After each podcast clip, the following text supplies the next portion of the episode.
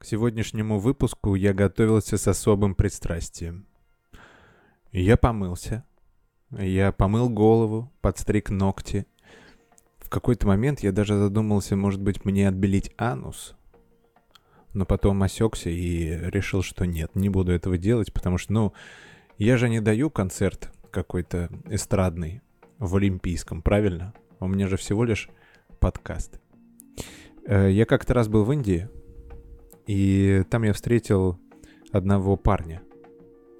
Он водил рикшу. Рикша — это что-то типа мотороллера, у которого сверху палатка овощная, железная. Приблизительно вот так это выглядит. И мы едем, и я ему, чё кого, братан, какие планы? И он мне говорит, ну вот я езжу на рикше. Я езжу каждый день. Туристы, слава богу, есть и местных я вожу. Зарабатываю немного, но мне хватает. Зарабатывал он что-то типа, ну не знаю, доллара, двух, трех, вот так. И может быть, пять иногда, может быть, десять. Короче, это были совсем небольшие деньги. И он говорит, я коплю на такси. Я хочу стать таксистом. Это очень просто. Я всего лишь куплю машину, и все. И тогда я заживу. Это будет просто предел мечтаний. Тогда вся моя жизнь превратится просто в сказку. Я буду как Митхунчик Раборти в индийских фильмах Джимми Джимми, Ача Ача. Понимаете? Да, сегодняшняя тема очень заряженная. Про деньги поговорим. Uh, постоянно, регулярно встречаюсь с этой темой в своей практике, и сегодня я дам вам несколько важных тейков вообще. Что у нас в психике такого происходит, что мешает нам зарабатывать больше денег, причины и что вообще с этим делать. Дорогие друзья, я рад вас приветствовать. В 14 выпуске подкаста «Психология цифровых аборигенов» мы продолжаем двигаться вперед, хотя не без труда, если честно, не без труда, потому что знаете, у меня есть какое-то требование к подаче информации. Мне хочется, чтобы она была плотненькой, такой насыщенной, такой классной, чтобы, да, час целый, но все-таки дать вам выгрузить какие-то тейки, чтобы наподумать, чтобы посеять вас, э, в вас какое-то интересное зернышко, и, возможно, оно прорастет. Ну или в конечном итоге, чтобы вы хотя бы на уровне понятий и концепций понимали, что с вами происходит и куда двигаться дальше. 14 выпуск подкаста. Дисциплинированно, регулярно движемся дальше. Как всегда, большие благодарности моим патронам в племени цифровых аборигенов. Я вас тоже приглашаю. Люблю, целую, спасибо за поддержку ежемесячную, это офигенно. А, что сегодня у нас? Сегодня у нас из-за того, что выпуск про деньги, по-богатому хотел вот телефон спрятать, да, выкину его. А, поэтому сегодня у нас фрукты. Сегодня у нас фрукты. Э, разные, значит, заморские тропические фрукты. У нас тут представлен, что ананасик тайский, э, дынька, э, манго, в, вот в такой вот форме они почему-то его вот так вот едят. И еще прилагается что-то типа пакетика соли со специями. Но я так не ем. Гуава. Очень интересный. Похоже на яблоко, но так вот, знаете, пованивает слегка. Какой-то душман от нее идет. Интересный.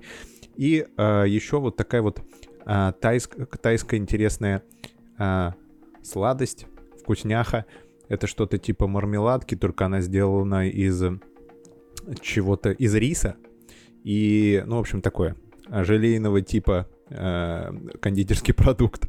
Вот, э, так что присаживайтесь, наслаждайтесь, э, здоровья. Я, кстати, помню, у меня в школе это касаемо вот этой тарелки фруктов, что-то мне прилетело в голову. В школе была такая история, э, короче говоря, 10-11 класс, я учился в физмате, это В-класс, и у нас была учительница алгебры, геометрии и вот этой всей, вот этих всех точных наук, ее звали Ирина Федоровна. И на уроках Ирины Федоровны, их было по два, например, мы, знаете что, она писала огромный пример, она объясняла сложнейшие темы, и она говорила, слушайте, мальчишки, все, давайте бегом, печенье, кофе, все набирайте, вот вам всем кружки. И реально мы на ее уроках сидели, что-то там решали, пили кофе, ели какие-то печеньки. И это единственные уроки, на которых, ну, у меня, у меня получалось решать логарифмы, интегралы и производные. Это какое-то сумасшествие. Это вообще в 10-11 классе изучают, либо это с институтом смешалось. Крайне не помню. Ну, короче, то, что вообще никак... Вот в такой легкой, непринужденной атмосфере. Поэтому сегодня тоже легкая, непринужденная атмосфера. Э, налетайте на фрукты, глоточек кофе и вперед. Начну я с, интер... с интересной статистики, э, которая вас меня разъебало, если честно. Я когда узнал, я когда услышал, я потом э, ходил по всем деревням и весям, говорил, друзья, вы знаете, ООН выкатил мировую статистику. И они такие, блин, Владян, да забей. Короче, э, в чем заключается суть статистики? Они считают, то есть ООН есть глобальная задача повысить, в принципе, э, доход на душу населения в месяц. Он, в принципе, составляет Э, в районе там 5000 долларов и растет там 5300 и так далее. Но он не является, то есть это некоторое среднее значение, но оно не является правильным, потому что кто-то зарабатывает миллиард, а кто-то зарабатывает доллар. И вместе они не зарабатывают 500 миллионов.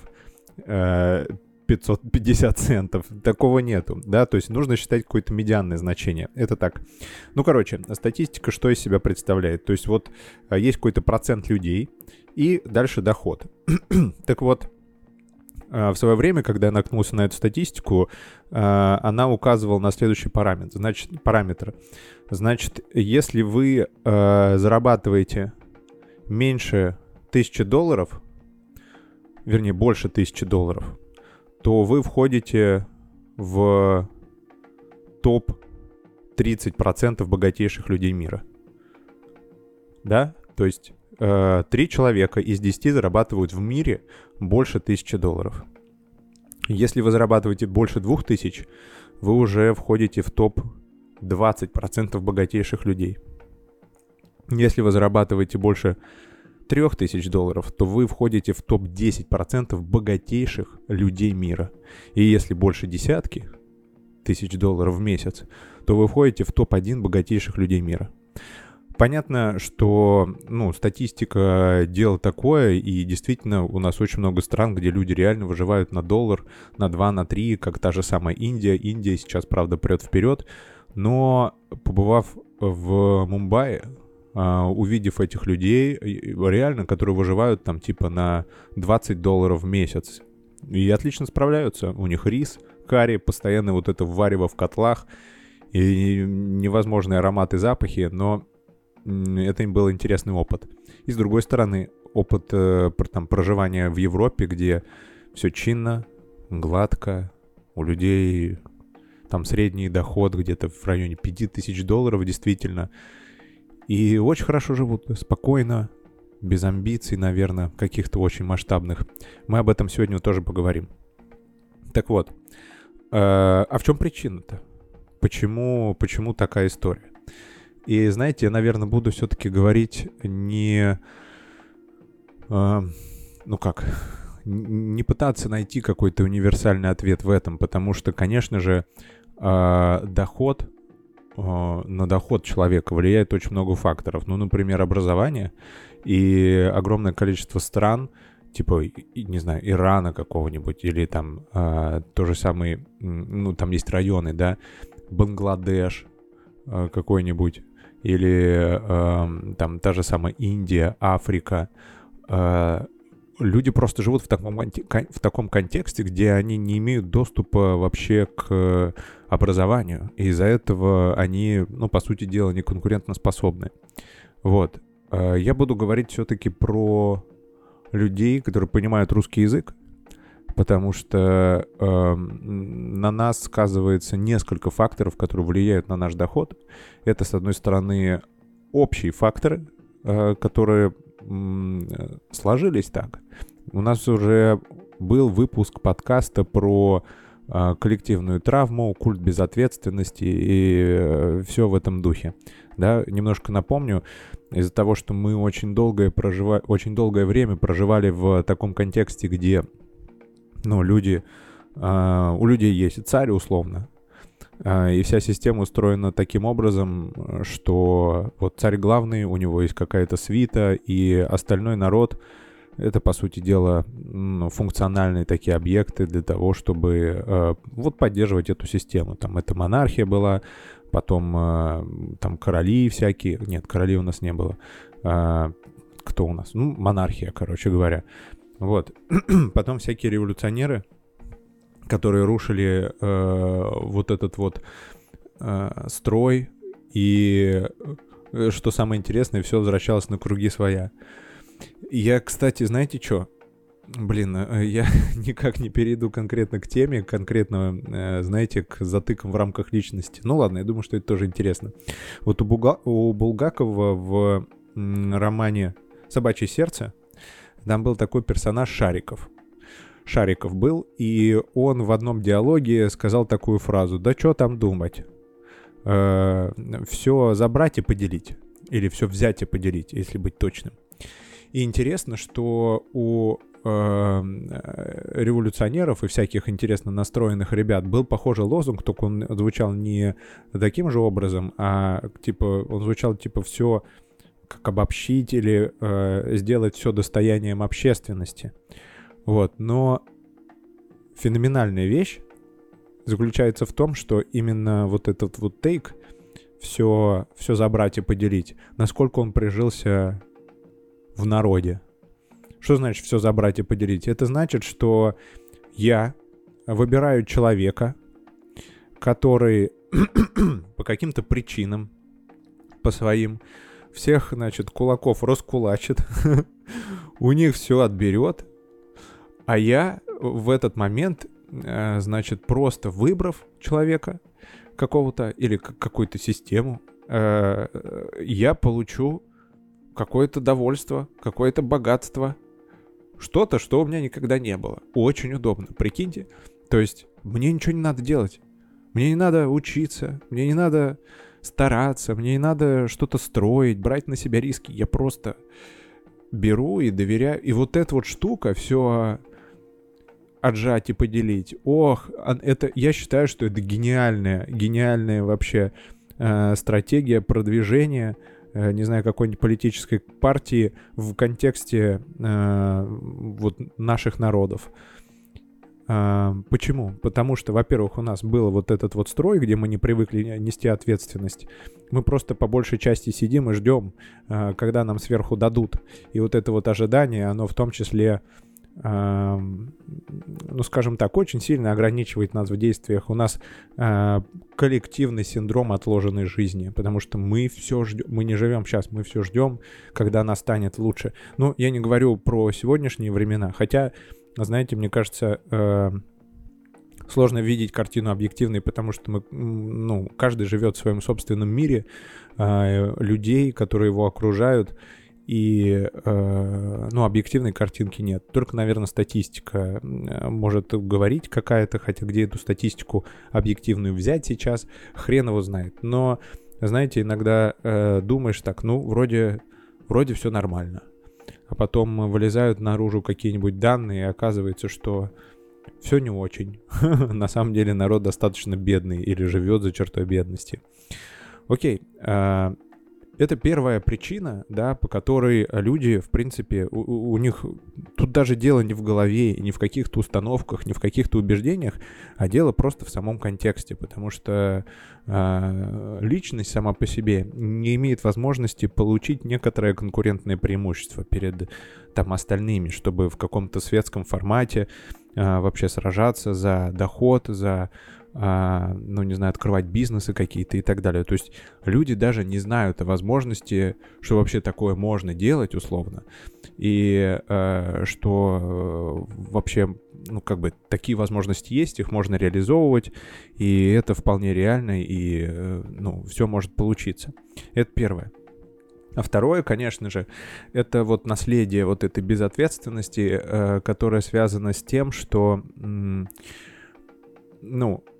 много зарабатывать и вообще э, быть таким человеком, который имеет какой-то доход, имеет какой-то достаток, имеет какой-то капитал, очень долгое время складывалось убеждение, что это все нечестным путем. Это все э, какие-то ваучеры, ваучеры, приватизация, бандитизм, воровство. И только, мне кажется, сейчас более-менее э, людей, которые занимаются предпринимательством, слава богу, там YouTube есть, и э, такие люди набирают медийность, они говорят, что да вообще нормально, можно зарабатывать. Просто ты должен быть предпринимателем, у тебя должна быть какая-то вот эта вот жилка, и тебе необходимо брать на себя риски. И почему же тогда э, люди, ну, скажем, имея проживающие вот на, в, в любой стране постсоветского пространства, э, кто-то имеет нормальный доход, а кто-то имеет доход э, не очень. Да и вообще все остальные люди, в принципе, в мире, если говорить все-таки о некоторой глобальной концепции. Э, вся фишка и весь ответ здесь лежит в области психологии, и если говорить конкретно, то люди избегают напряжения, которые связаны с рисками. Это, это, это самая основная мысль. Вы можете выключать подкаст. Но сейчас я ее раскрою, конечно. Э, в, в чем заключается смысл? Вот э, приведу пример. Я как-то смотрел э, такой сериал, TV-шоу от Apple. Называлось оно «Не сработало». В главных ролях были Энн Хэтуэй. И Энн Хэтуэй, она вот была именно вот такая Энн Хэтуэй. И Джаред Лето. И они играли э, такую семейную пару, которые замутили стартап под названием WeWork. Это э, как бы сеть таких коворкингов по всему миру. И вот там я регулярно, по ходу просмотра, я регулярно встречался с ощущением, да что ты, мать твою, делаешь вообще? Потому что там Джаред Лето был очень таким, знаете, э, амбициозным и экстравагантным, экспрессивным бизнесменом, который, ну, просто он, он вообще не придавал значения мелочам, каким-то рискам. Он просто брал много денег и говорил, делаем. И в этот момент у меня просто э, на голове шевелились волосы, вол, волосы, потому что я понимал, что если это реально, блин, а ничего не просчитано у него. Он вообще... Ну, то есть он просто берет деньги и просто это фигачит, там ни командой, ничего нет нормального, он просто херачит и, и вот бомбит, бомбит, и там акции наращиваются, он делает какие-то интересные там э, такие, знаете, звонкие заявления в общественности. И, в общем, нереально, нереально мощный чувак. И там я постоянно встречался вот э, с этим чувством, э, которое похоже на вот ощущение, когда ну, ты, ты берешь на себя какие-то риски. Что это за риски такие? Э, абсолютно разные. Ну, э, во-первых, допустим, э, предположим, мы возьмем какого-нибудь стандартного человека из топ-30 богатейших людей, из 30% богатейших людей мира, который зарабатывает тысячу долларов. И у многих ведь запрос, а как вырасти вообще?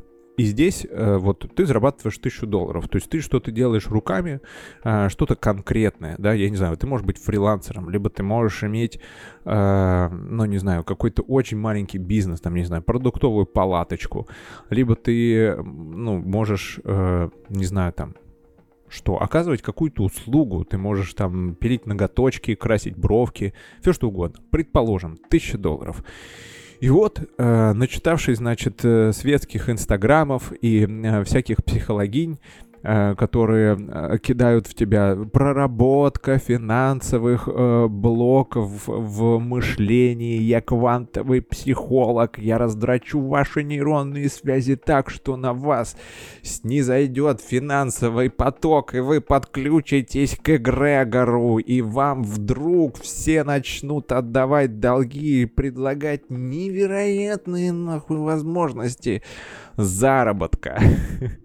и люди на это ведутся. Это интересная, кстати, вещь, потому что... Э, сейчас объясню. Короче, э, вот для того, чтобы условно выйти э, начать зарабатывать больше, чем тысячу долларов, необходимо делать какие-то новые действия. И это вроде бы очевидно.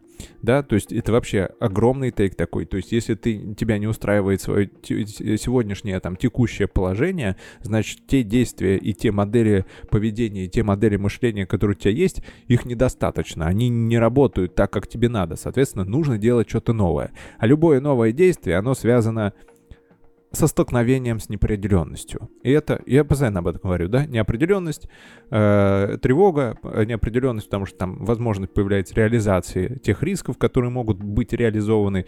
И вот эта вот э, штука, она уже вызывает напряжение. А какие ключевые действия в принципе могут быть? Ну, например, это ключевое действие может быть связано с делегированием. Да, и то есть вот человек думает, блин, ну вот я сижу, работаю, и вроде бы нормально, клиенты есть, и по идее мне надо расширяться, чтобы больше зарабатывать, мне надо делегировать. И начинается. Это же риск. А что, если этот человек не выйдет на работу? А что, если этот человек украдет деньги? А что, если этот человек будет оказывать плохую услугу, и все клиенты от меня отвернутся? А что, если этот человек делать будет все хорошо, но я не справлюсь с тем, чтобы привлечь больше клиентов, и, и мы не заработаем достаточно, и мне придется ему платить зарплату, ну, как бы, либо не платить зарплату.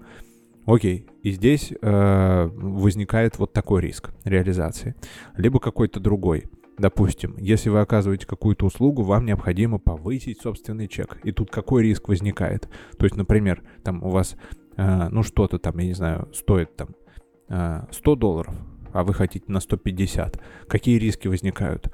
Люди не пойдут. Э, значит, все отвернутся. Клиентская база похудеет. Что там еще? А, или какие-то внутренние убеждения о себе, но об этом мы чуть позже поговорим. Ну, короче, возникают риски, которые явно влияют на ваш бизнес, да, то, что э, там не будет потока клиентов, люди отвернутся, уйдут к конкурентам э, за низшую цену и так далее. И э, в каждой отдельной ситуации Э, которая, в которой вы находитесь, там на самом деле есть ключевое действие, которое очень хитро избегается. И какие здесь формы избегания могут быть? Но вы в итоге из-за того, что те риски, которые вы берете на себя в результате вот этого действия, э, они очень такие интенсивные кажутся, вы в итоге не делаете это действие и остаетесь на месте. То есть в, глав, в, ну, в прямом смысле слова вы просто не нанимаете человека и продолжаете работать самостоятельно, но стремясь заработать больше, вы просто начинаете больше работать. Либо же вы не повышаете цену, да, потому что там риски, и вы избегаете этих рисков и продолжаете делать то, что делали, но для того, чтобы больше заработать, вы начинаете тупо больше работать. Окей, э, э, еще одна форма избегания, кстати говоря, этих рисков, это как раз э, поиск какой-то золотой таблетки. Вообще мышление, связанное с поиском какой-то золотой кнопки бабло, где, ну, мне не нужно брать на себя дополнительные риски, допустим, или я сейчас рискну теми деньгами, которыми готов рискнуть, типа 5000 рублей, куплю курс по финансовому мышлению, и э, вроде как там все пойдет. Но нет, это все хитро выдуманный э, способ игра ума. Не вступать в прямую конфронтацию с миром, не вступать не, не делать то действие, которое в итоге связано с рисками. Э, понятна модель. То есть еще раз. У нас есть какой-то базовый там уровень э, мышления, да, мы вообще-то мыслим какими-то суммами. Ну, кто-то там тысячу долларов, для него нормально, кто-то пять тысяч долларов, для него вот там в рамках этой суммы нормально туда-сюда э, крутить, вертеть. У кого-то 10, у кого-то там э, 100 тысяч долларов, э, у кого-то миллион, типа у каких-нибудь стартаперов, которые привлекают там раунды. Для них это на самом деле то же самое, что и для тех людей, которые мыслят на уровне там тысячи долларов и крутят э, финансами в рамках тысячи долларов. Окей. Э, и для того, чтобы выйти на новый уровень, для того, чтобы выйти на новый уровень дохода, там есть определенный набор просто ключевых действий которые связаны с рисками, и эти риски вызывают психическое напряжение, которого мы избегаем. Все достаточно просто. Помимо этого, э, помимо того, что вот как мы это осмысливаем, то есть там же катастрофизация, и у всех по-разному. То есть там, например, э, ну, кто-то считает, что вот я останусь тогда без денег, да, и страшная тема. И кажется, возьми кредит, ну, как ты без денег останешься? И иди работай или там еще что-то. Либо, э, допустим, лично у меня была такая штука, для меня очень стрёмно брать кредиты. Один раз в жизни я, я брал кредит э, на учебу.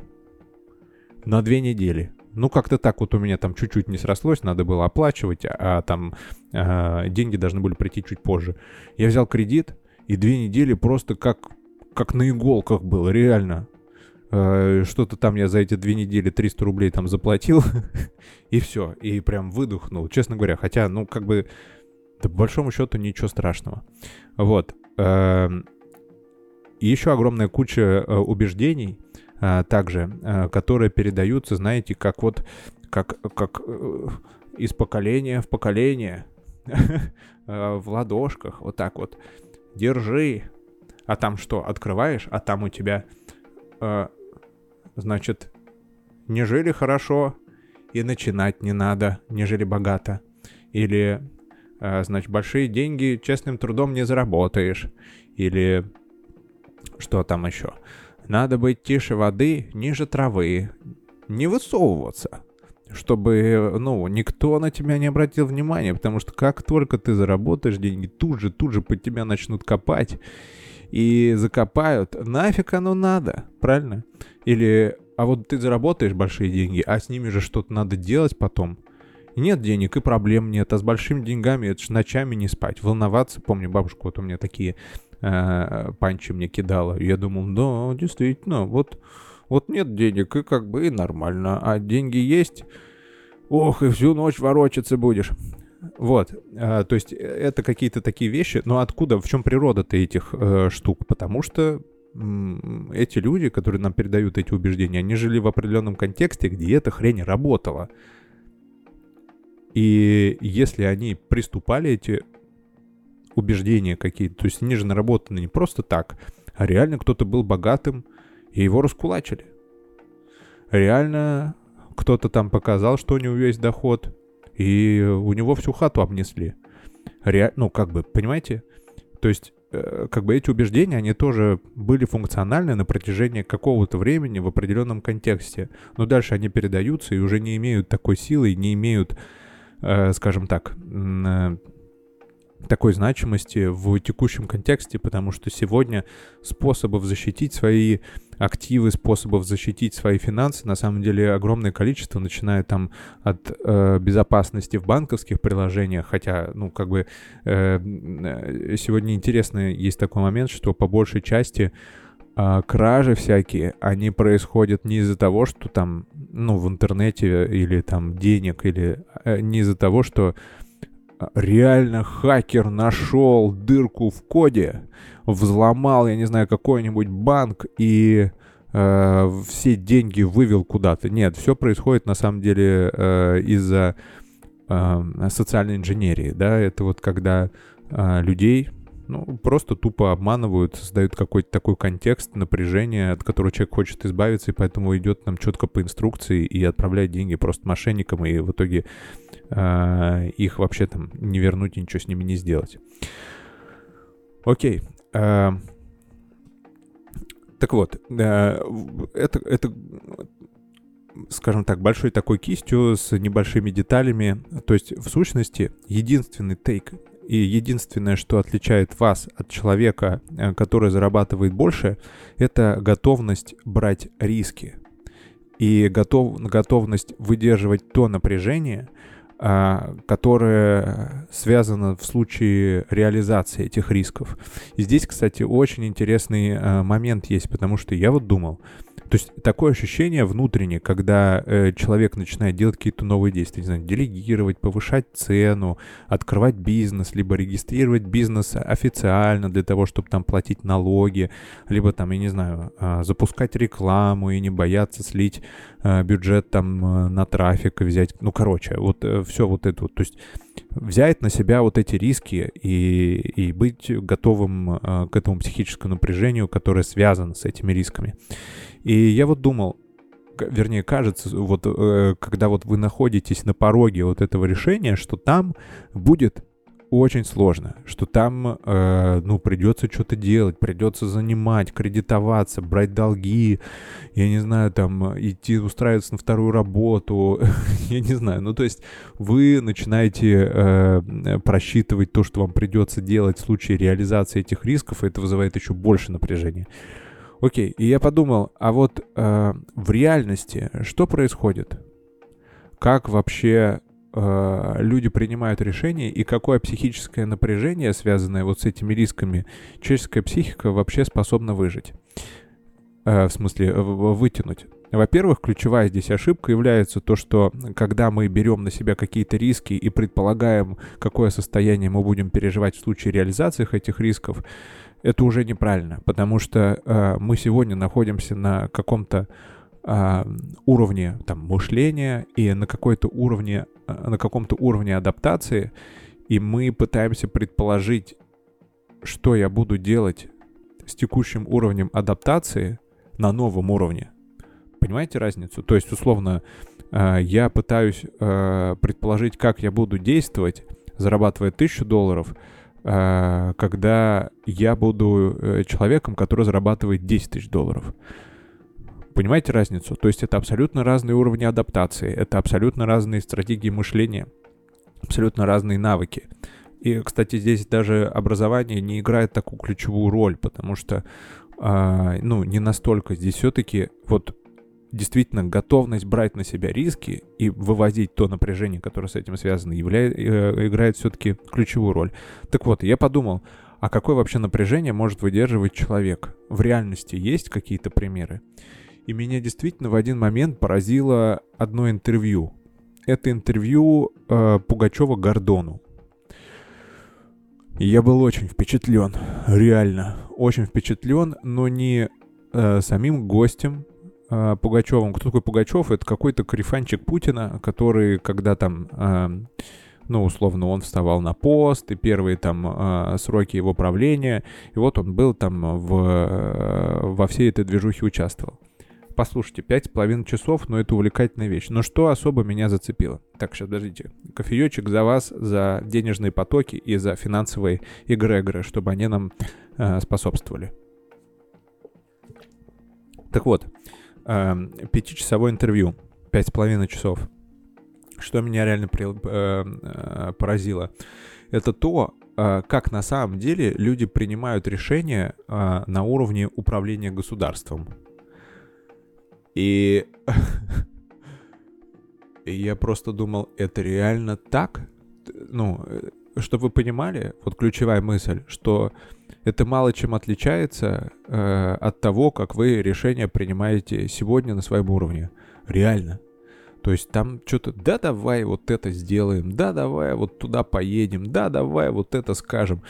Т- то есть э, каждое, понимаете, каждое, вот меня что особо поразило, каждое это решение, оно вело к тому, что, ну, какие-то люди пострадают, какие-то люди, э, что-то с ними случится плохое, может быть, вообще ничего этого не... Но они настолько, он настолько легко это вообще рассказывает, и настолько легко эти решения принимались, что я подумал, блин, ну если на таком уровне решения принимаются вот так вот и вот с таким качеством, то я что вообще боюсь? То есть там решения напрямую влияют на то, как живут люди.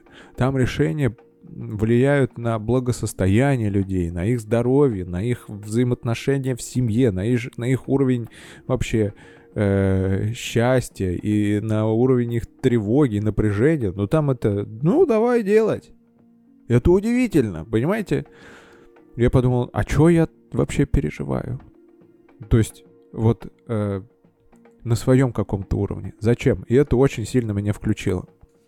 Второй момент, э, который сейчас меня действительно... Это такой пример, который э, за последнее, наверное, вот время он мне очень сильно впечатлил, насколько э, можно легко относиться к деньгам. Это мистер Бист. Это, наверное, один из топовых блогеров э, вообще во, во всем мире. У него там какие-то миллионы, какие-то миллиарды просмотров э, сотни, я не знаю, там очень много. Он э, интересно за ним наблюдать, как он зарубается с этими э, каналами для малышей, типа там мистер Макс и открывает нового динозавра, и там 600 миллионов просмотров. Я просто, кстати, в какой-то стране, в Колумбии, что ли. И, короче, недавно видел новость, что, э, в общем, те, кто вот в этой стране такими делами занимается, кто зарабатывает за счет там детского контента и эксплуатирует своих детей для того, чтобы зарабатывать такие деньги, в общем, они ограничили, там они какие-то создали escrow счета для того, чтобы доходы этих детей на эти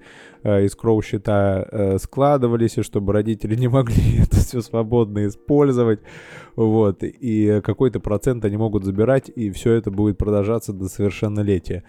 Вот, ну, э, нормальная тема на самом деле, потому что, ну, это, это прямая эксплуатация детей, конечно. Ну, дети в целом счастливы, мне кажется, и рады, но большой вопрос с тем, какое у них детство и что они будут думать о нем потом. Я не удивлюсь, если они начнут бегать и резать других людей, потому что, ну, мама и папа их эксплуатировали, они их не любят, потому что они просто их дети. Они их любят, потому что они их снимают на камеру, и они с помощью них зарабатывают. Как вам такое? Вот, и как здесь определить, действительно ли вас любили родители или нет, и что вы будете с этим делать. Возможно, я сделаю большой родительский подкаст, потому что периодически накапливается э, э, информация о родительском подкасте, короче говоря. Ну, посмотрим. Ну вот, э, мистер Бист. Э, это такой чувак, вы можете загуглить, ввести в Ютубе, что он делает. Он снимает какие-то невероятные ролики, и он тратит просто э, нереальные какие-то суммы на производство своих роликов. То есть, например, один из последних роликов он устроил э, какие-то свои там Олимпийские игры и вложил, ну, то есть у него один из самых популярных роликов это, э, значит, как это, ну, короче, игры вот эти вот, э, японский, корейский сериал был, э, игры кальмара, он свои лично устроил и практически полностью повторил, то есть там какие-то невероятные бюджеты. И вот сейчас он делает свои какие-то Олимпийские игры, и бюджет на один ролик, на то, чтобы это все организовать, 400 миллионов долларов.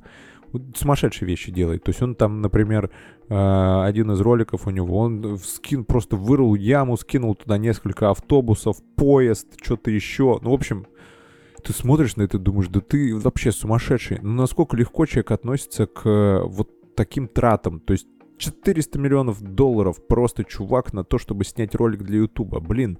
И каждый ведь может подумать, да мне бы это хватило на год. Нет, чувак вот нас... просто это какие-то бумажки, которые он э, вот конвертирует в реальные объекты, и этими реальными объектами жонглирует. Это удивительно. Это второй пример. А, насколько можно легко относиться к деньгам и э, здесь можно опираться, на самом деле, на такое убеждение, что денег, в принципе, в мире бесконечное количество. Бесконечное количество денег, которые можно забирать. Э, это можно разбирать, обсуждать, и насколько вы вообще с этим согласны, э, давайте обсуждать. Залетайте, в комментарии, пишите, что думаете по этому поводу. Вот. Это первое, да, что когда у вас есть, допустим, какие-то средства, как относиться к возможным возникающим рискам и к потерям финансовым.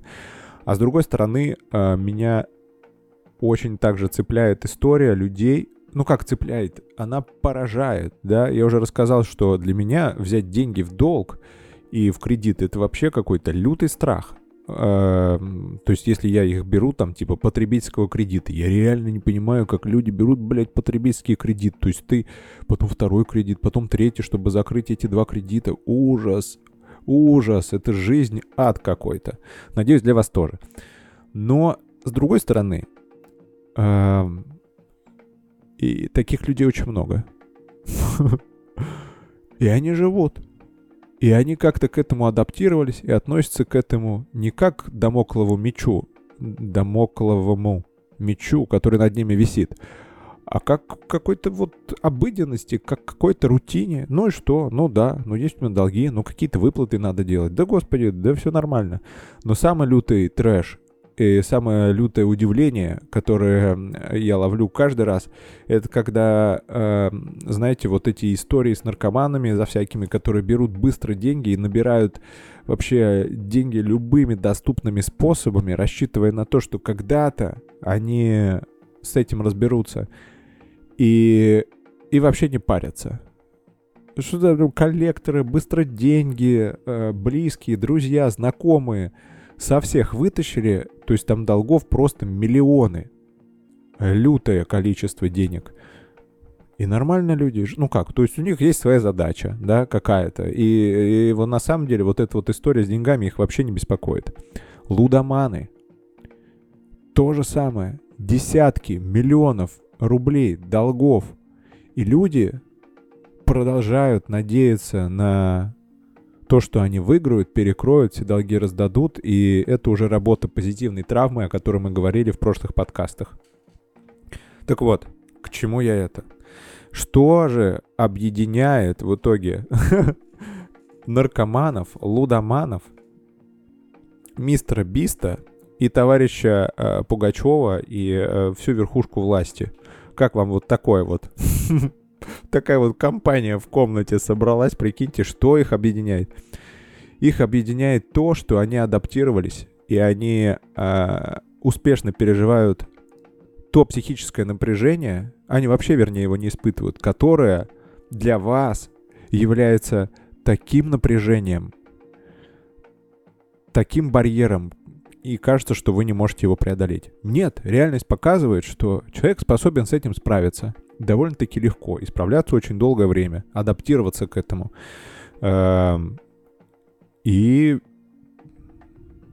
надо в это просто идти. Ключевой тейк, о котором говорил Дарвин, это, кстати, неправильная история про то, что выживает сильнейший. Нет, э, выживает самый э, адаптивный, э, тот, который максимально способен адаптироваться.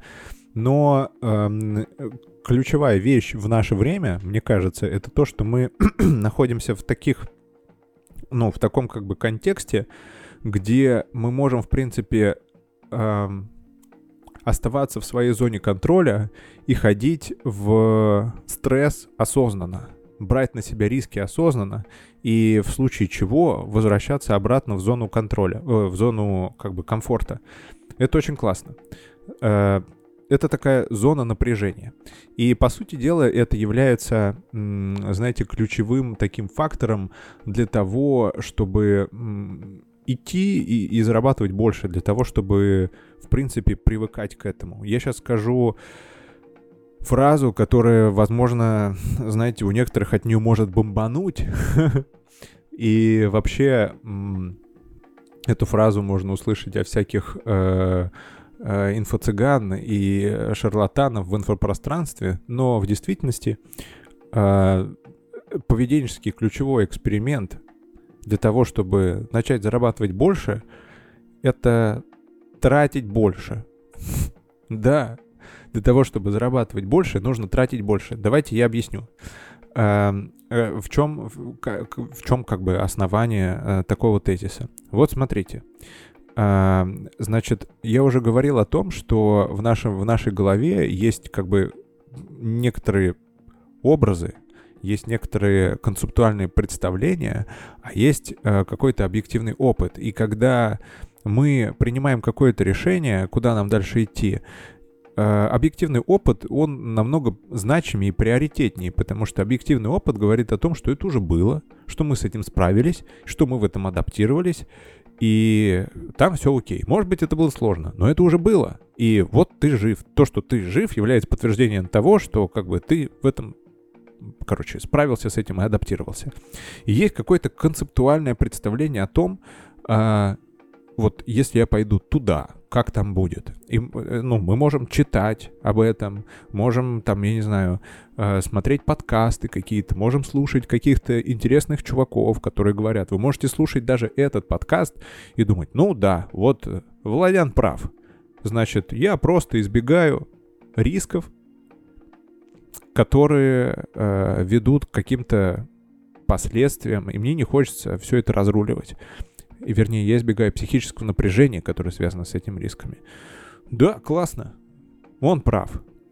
Но ни хера не изменится, если э, не делать определенные поведенческие эксперименты, да, и не адаптироваться в этом. И в чем заключается тогда ключевая мысль и такой, знаете, э, значит, опора для того, чтобы все-таки пойти и, э, ну, начать хотя бы тратить больше, чтобы зарабатывать больше. Потому что когда вы, условно, берете себе отель на ползвезды больше, когда вы покупаете себе кофе не за там 100 рублей, а за 200 рублей, когда вы идете не в кафе, а в ресторан, когда вы э, делаете что-то такое, что выходит за рамки ваших привычных действий, в которых вы уже адаптированы, когда вы немножечко повышаете свой уровень комфорта. Вот это действие идет вас к тому, что вы переживаете некий объективный опыт, приобретаете его, понимаете, что в нем вам окей, и вы приобретаете условно некоторый новый уровень комфорта объективного. И тогда ваша нейронная сеть и ваш мозг, они начинают работать несколько другим способом, потому что а, если условно в текущем уровне комфорта вы испытываете такое напряжение, и если у вас нету поведенческих экспериментов и понимания, что вы на самом деле можете не испытывать такого уровня дискомфорта, то вы будете в нем оставаться. Давайте, давайте, давайте на примере, на примере, на конкретном. А, допустим, возьмем ну вот какого-нибудь работника компании, клерка, да, клерка, который там работает э, где-то и, допустим, получает он свою тысячу долларов. И он, в принципе, ценит этот клерк, это место.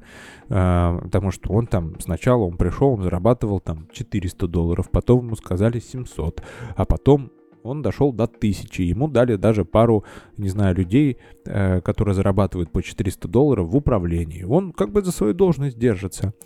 И э, для того, чтобы ему повысить доход, ему нужно какие ключевые действия сделать, и которых он избегает. Ему нужно пойти к начальнику, сказать, йоу, чувак, я вообще-то здесь давно работаю, и я зарабатываю этой компании нормальные бабки. Может быть, э, все-таки компания со мной поделится.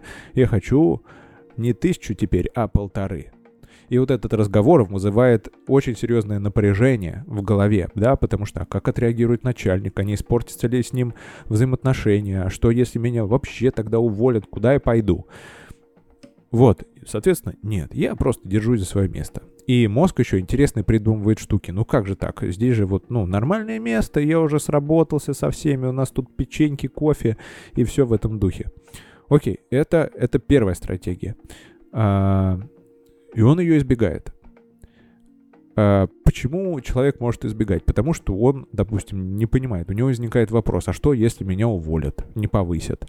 А, куда я тогда пойду? Потому что у него нету а, объективных данных о том, а является ли он вообще ценным сотрудником. И здесь, кстати, это реальные кейсы, которые я рассказываю, которые я делал э, с людьми, со своими знакомыми и в терапии.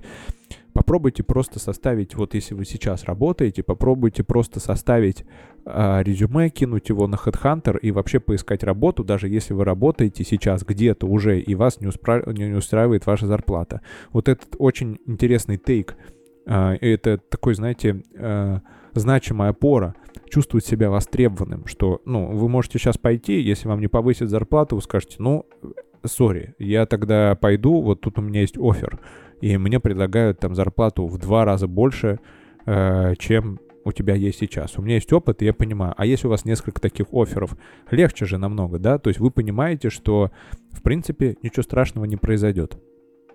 Так вот, э, что избегается-то? Избегается, допустим, разговор, избегается там потери работы, избегается э, что еще? Осуждение, там, не знаю, со стороны коллег и все с этим связано. Ну окей. И дальше еще придумывается конструкция для того, чтобы оправдать свое бездействие. Э, вот э, на это тоже обращайте внимание.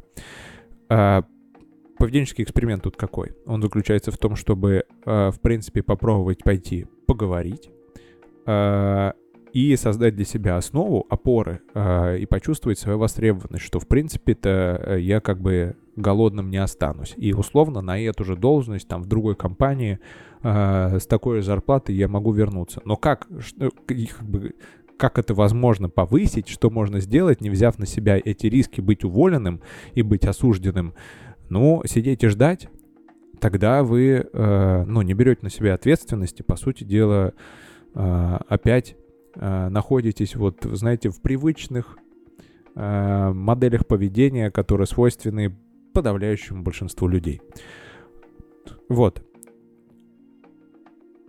Наговорил всего, давайте э, какой-то короткий, короткий тейк. Да, то есть, во-первых, мы разобрались, что ключевой момент, который мешает вам зарабатывать больше, э, это психическое напряжение, связанное с рисками. Э, то есть вы избегаете какого-то действия, потому что в результате этого действия могут возникнуть какие-то риски, которые реализуются, и вам будет очень плохо. Вот, вот этого вам будет очень плохо, вы избегаете. Что дальше? Соответственно, э, нужно понять, что для того, чтобы э, все-таки выйти на какой-то новый уровень, необходимо делать новые действия. Потому что если вы будете продолжать делать те же самые действия, вы просто будете больше работать. Да, вы будете больше зарабатывать. Но надо ли оно? Вы выиграете тогда. И вообще не сможете работать. Так себе стратегия. Лучше пробовать делать новые действия. Окей. А, что может... То есть, если вы можете прямо сейчас пойти и начать делать эти ключевые действия, очень круто. Вы справитесь. Опора какая? Ну, как бы, люди справляются, да? Э, по сути дела, Пугачев, бомжи, наркоманы, мистер Бист или э, лудоманы, они тоже люди. И они как-то с этим психическим напряжением справились и адаптировались. Вы тоже адаптируйтесь. А, но для того, чтобы снизить это психическое напряжение, что можно делать? А, во-первых, создавать для себя какое-то какое основание, понимание того, что, ну, какой-то риск-менеджмент, если это реально. А, ну, допустим, в примере с э, наемным рабочим, вполне себе реально создать и ощутить свою востребованность и понять, что, блин, да, я без хлеба не останусь.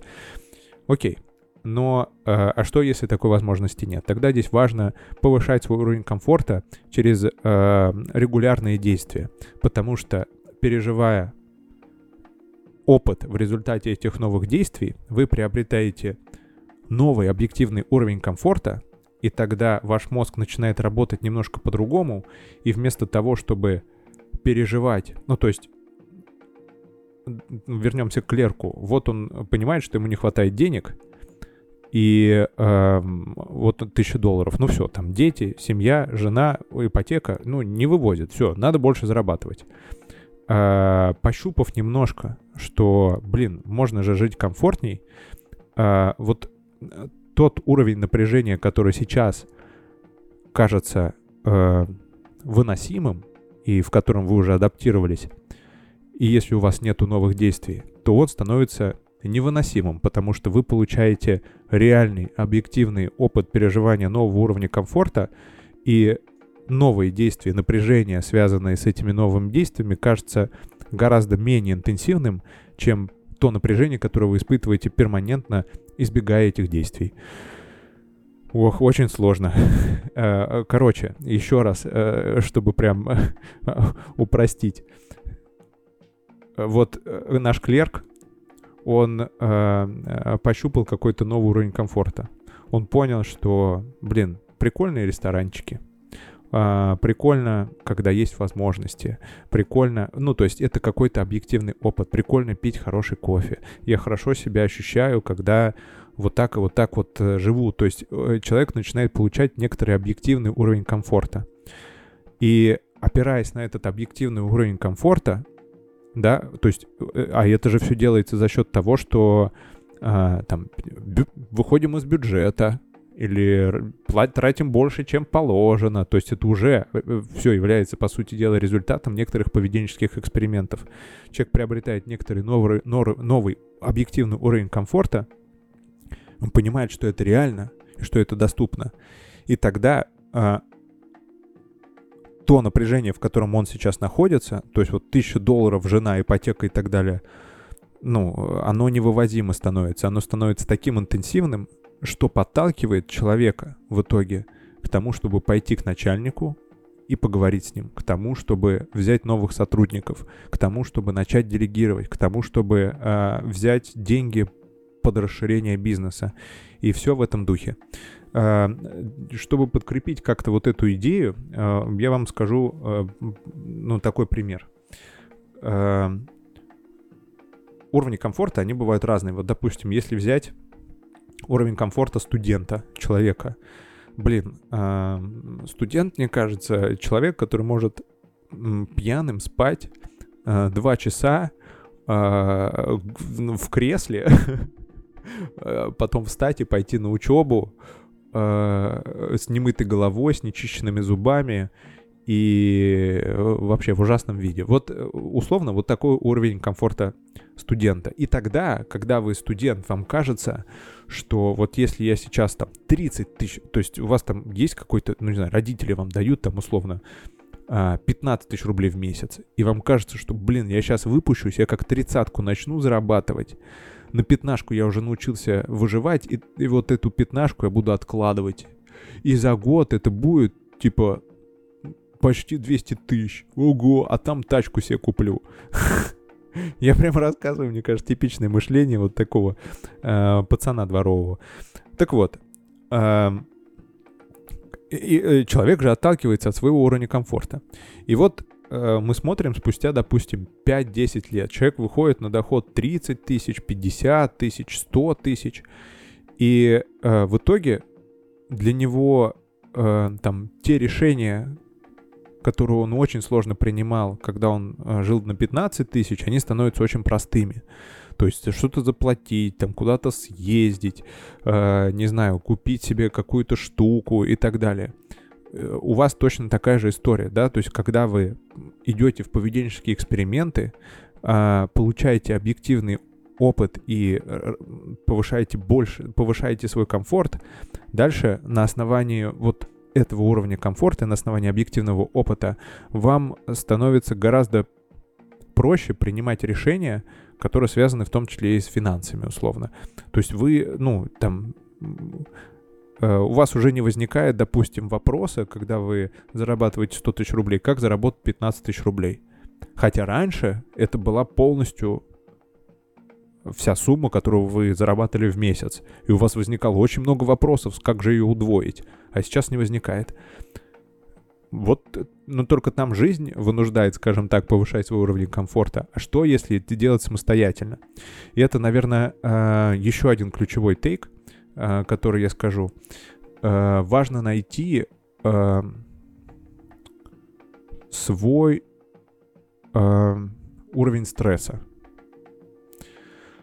Что это значит? Стресс необходим.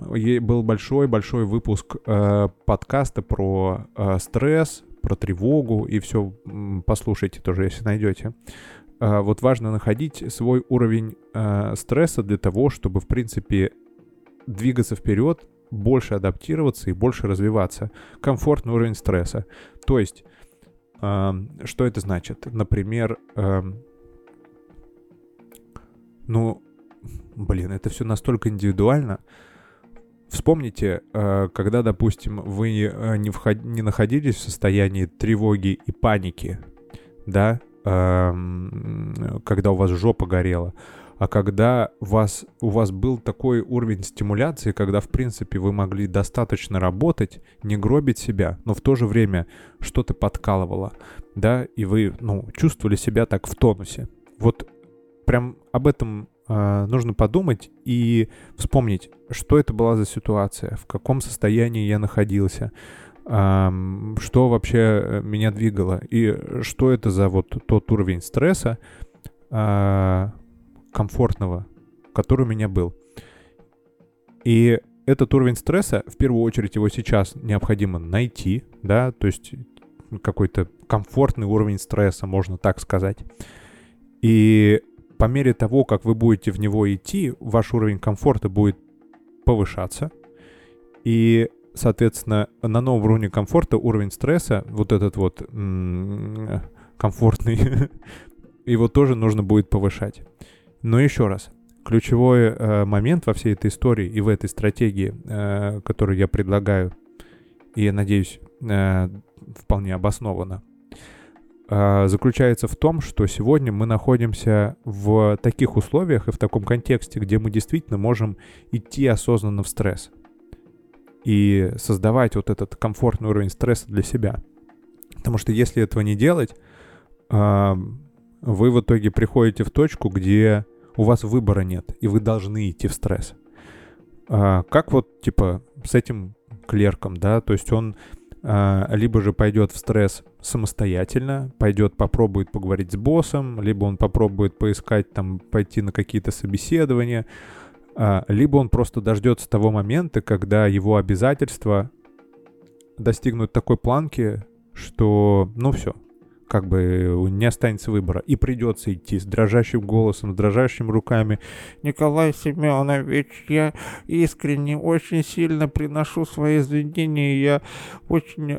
Вот я бы хотел поговорить о повышении моей зарплаты. Стоит рожа красная, весь трясется, коленки трясутся. И, и он говорит, Васильевич, да что ты, ёб твою мать, сядь, будешь что-нибудь попить, поесть.